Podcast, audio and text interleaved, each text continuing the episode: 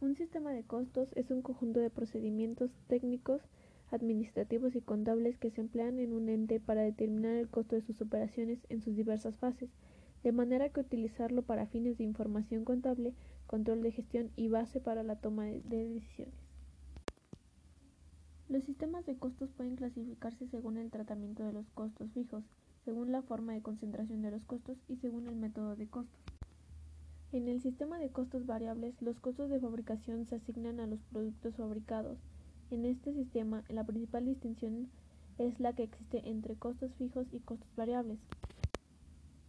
Cuando hablamos de costos variables son aquellos en los que se incurre en proporción directa a la fabricación del producto, mientras que en los costos fijos está representado toda la capacidad que la empresa tiene para producir y vender.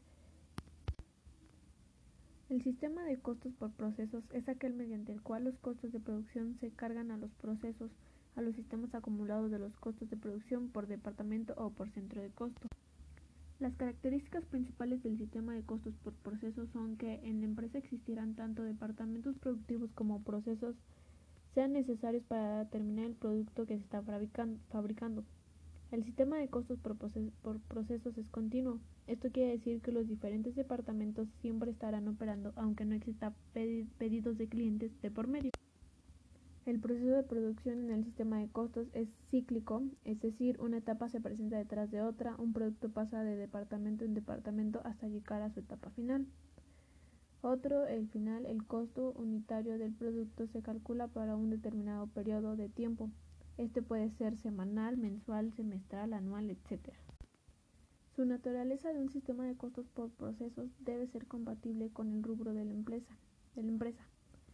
De allí que se entienda la naturaleza de este sistema de costos, es decir, el sistema de costos por procesos solo funciona cuando existen etapas bien marcadas en el proceso de producción, y estas etapas se encuentran divididas en diferentes segmentos.